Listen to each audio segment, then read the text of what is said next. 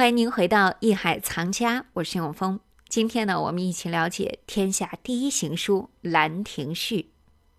作为《兰亭序》的作者，王羲之深爱这幅作品，于是呢，他传给子孙。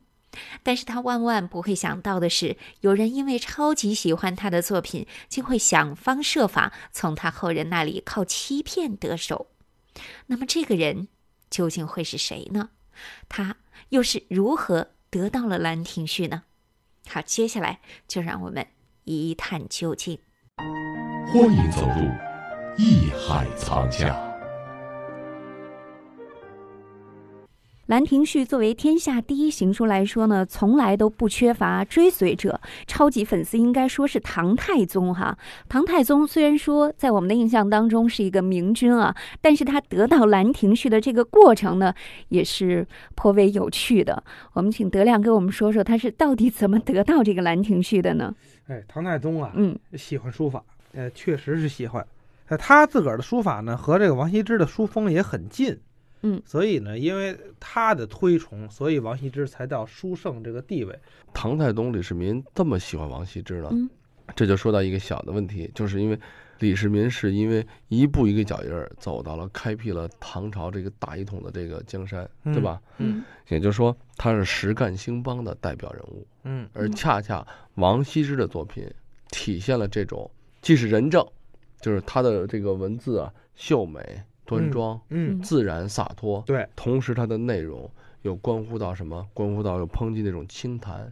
所以说，从思想上是吻合的，文字上，嗯，抱负上都是很接近的，嗯，以至于他就是从这种感受上，他就已经就是成为了目前来讲啊，超级大粉丝。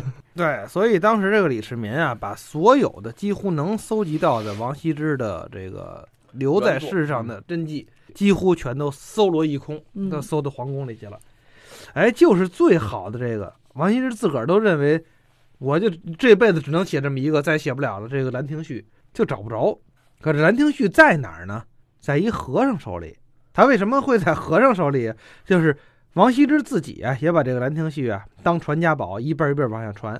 这王羲之家的当然每辈都出大书法家了。嗯，一直呢传到第七代，就是他的孙子。出家了，就是智勇。这智勇呢，带着这《兰兰亭序》，他死的时候呢，因为他出家了，就把这《兰亭序》啊传给了他的弟子辩才。辩才和尚也喜欢书法，也爱这《兰亭序》，在自个儿卧室这房梁上啊凿了一个洞，朝天的洞，把这个《兰亭序》呢就搁到房梁上这洞里边。哎，你在下边哪儿也找不着，谁也不知道。哎，没想到唐太宗李世民打听着了《兰亭序》在辩才这儿。就派人找他去，派谁找了？派了好多次人，嗯，还曾经把辩才接到过皇宫里，嗯，朕喜欢这个《兰亭序》，你献出来吧。辩才说：“您听错了，我没有，我哪有这个呀？这个我不能忽悠您呢，我真没有。我一和尚，人说没有，李世民你横不能硬要硬翻，那没办法，就改为智取。怎么智取呢？这招还挺损。他派他的监察御史，这人叫萧绎，嗯，装扮成一个书生。”关键，萧绎也是一位当时的这个最高的啊、最有影响力的一位艺评家，艺评家、鉴赏家。他的鉴赏家，他的水平，而且他对王体的理论研究是非常非常厉害的，深得太宗的喜欢。对，萧绎啊，带着几件王羲之的书法作品，那当然唐太宗给他的了。嗯，去接近这辩才和尚。哎呀，我是一个普通的书生，我进京赶考，我在您这住会儿。行啊，你来吧。晚上一瞧，和尚您还写字呢啊！我喜欢书法。嗯，我也喜欢书法，我这包袱里还带着几个王羲之的书法。您知道王羲之吗？和尚一听，我听说过王羲之啊，还装傻。我看看你这个吧。萧逸拿出来一件一件，您看这件怎么样？您看这怎么样？和尚一瞧，你这东西倒是真的，也不错。不过，哎呀，要说漏嘴了，你这不是太好的呀。萧绎故意逗他，怎么不是太好的？王羲之的真迹，这就是天下最好的了，留在世上最好的就是这几个。和尚说：“不急不急，我给你看一好的吧。”登梯子上房，从房梁上对书法有点痴迷，哎，把这《兰亭序》这真迹拿下来了。你看看我这个。萧绎打开一看，一看是真的，哎，这东西卷上，搁到自个儿的袖子里了。辩才说：“哎，你怎么我没说给你呀，不是？您看这个，打那边袖子里又拿出一卷轴来，皇上的圣旨。哎呦，这我是这个皇上派来的啊。这和尚没办法，跪地接旨，只好把这个献出来了。这真迹就此入宫。据说这辩才呢，又因为丢失了这个《兰亭序》，又因为惊吓过度，不到一年就死了。他这个 损是失啊这样啊，嗯因为他们也清楚，一旦一些法帖呀，嗯这些很好的真迹落入皇家之手呢，也就这么说，跟社会、跟王家、跟整个时代没有关系了。普天之下莫非王土啊，率土之滨莫非王臣，怎么办？那就是他们家自己的东西，以至于很多当时民间的一些东西，他是不舍得，不愿意把这件作品留给皇帝的。这个说明咱们说时大一点啊，时代确实在进步。不像现在，我们有好东西愿意捐给故宫。如果现在能捐给故宫的，因为大家都可以看到。啊，那对，这是最多数要是赶人喜欢。上故宫办展览呢，我们还能看一眼。这个现在的难度看不到，是因为他作品的太过于珍惜，而以前看不到，是因为皇帝的东西就不可能给你们再看了。私家的了。对啊嗯，他一个人的东西，所以以致很多人，像包括王羲之当年，他为什么一直一代一代的传下来，就宁可传给自己的子孙，还有机会让别人让大家能去看到。对，啊！你看刚才辩才就是为了展示一下，你看哎你的王字不错，嗯，但我有更好的王字，嗯。那这是结果嗯。惹来了一身，所以他也是对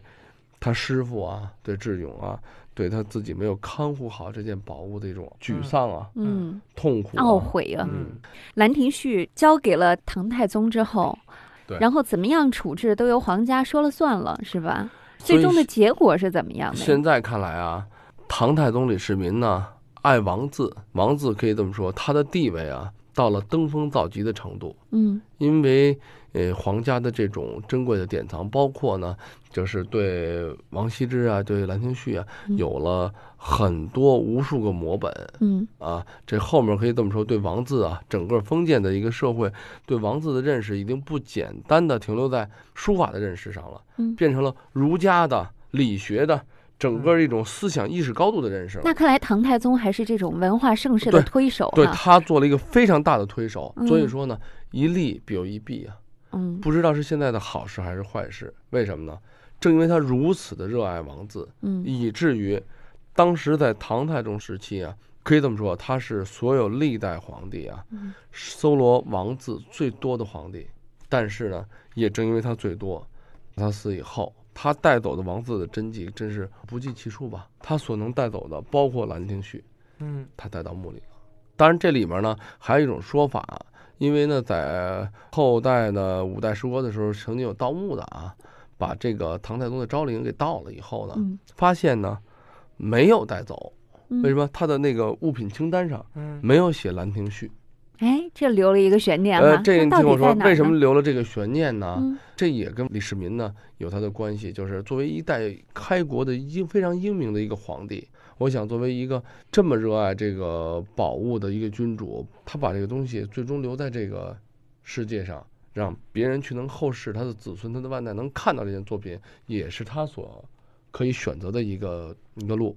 我们现在看不到真迹，但是我们能看到的，我们能看到的还是够接近真迹的是还，有对还有很多接近的真迹的，因为摹本，嗯这个不管是摹本，它的这个还有它的流传下的碑帖呀、等等啊，嗯就是它的仿本，嗯，咱们叫确实还有很多种。最受推崇的也是最接近真迹下一等的是什么呢？